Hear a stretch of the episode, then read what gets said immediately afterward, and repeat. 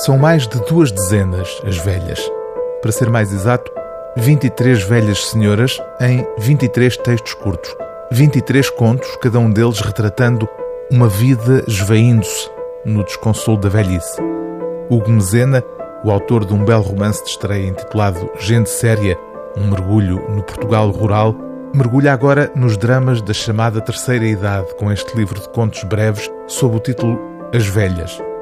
A prosa escorreita consegue um efeito incômodo pela clareza com que dá vida a estas 23 personagens, de Dona Lídia, que não se lembra do nome dos netos, a Dona Ivone, a tentar com dificuldade contar o número de pessoas no funeral do irmão.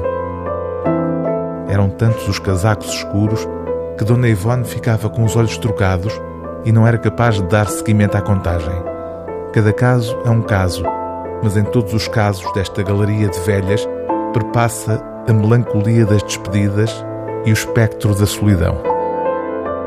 Dona Regina ouvia tudo e com bons ouvidos, porque estava sempre calada. Às vizinhas não faltava de que falar. O marido da Fernanda tinha sido visto a sair de casa da Rosa já dia feito.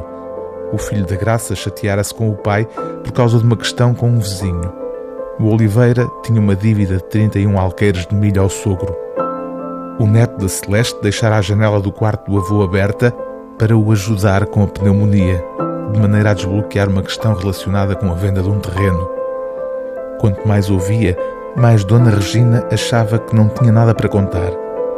Ia para casa, mal ficava escuro. A sua vida era tão simples. Casara, tivera filhos, os filhos casaram e saíram de casa, tiveram por sua vez filhos. O marido morreu com gota, fazia 12 anos. Ela vagueava entre divisões carregadas de fotografias dos pais, dos sogros, dos filhos e dos netos, mas não havia nada assim tão especial para se lembrar. Nada dava por si a dizer.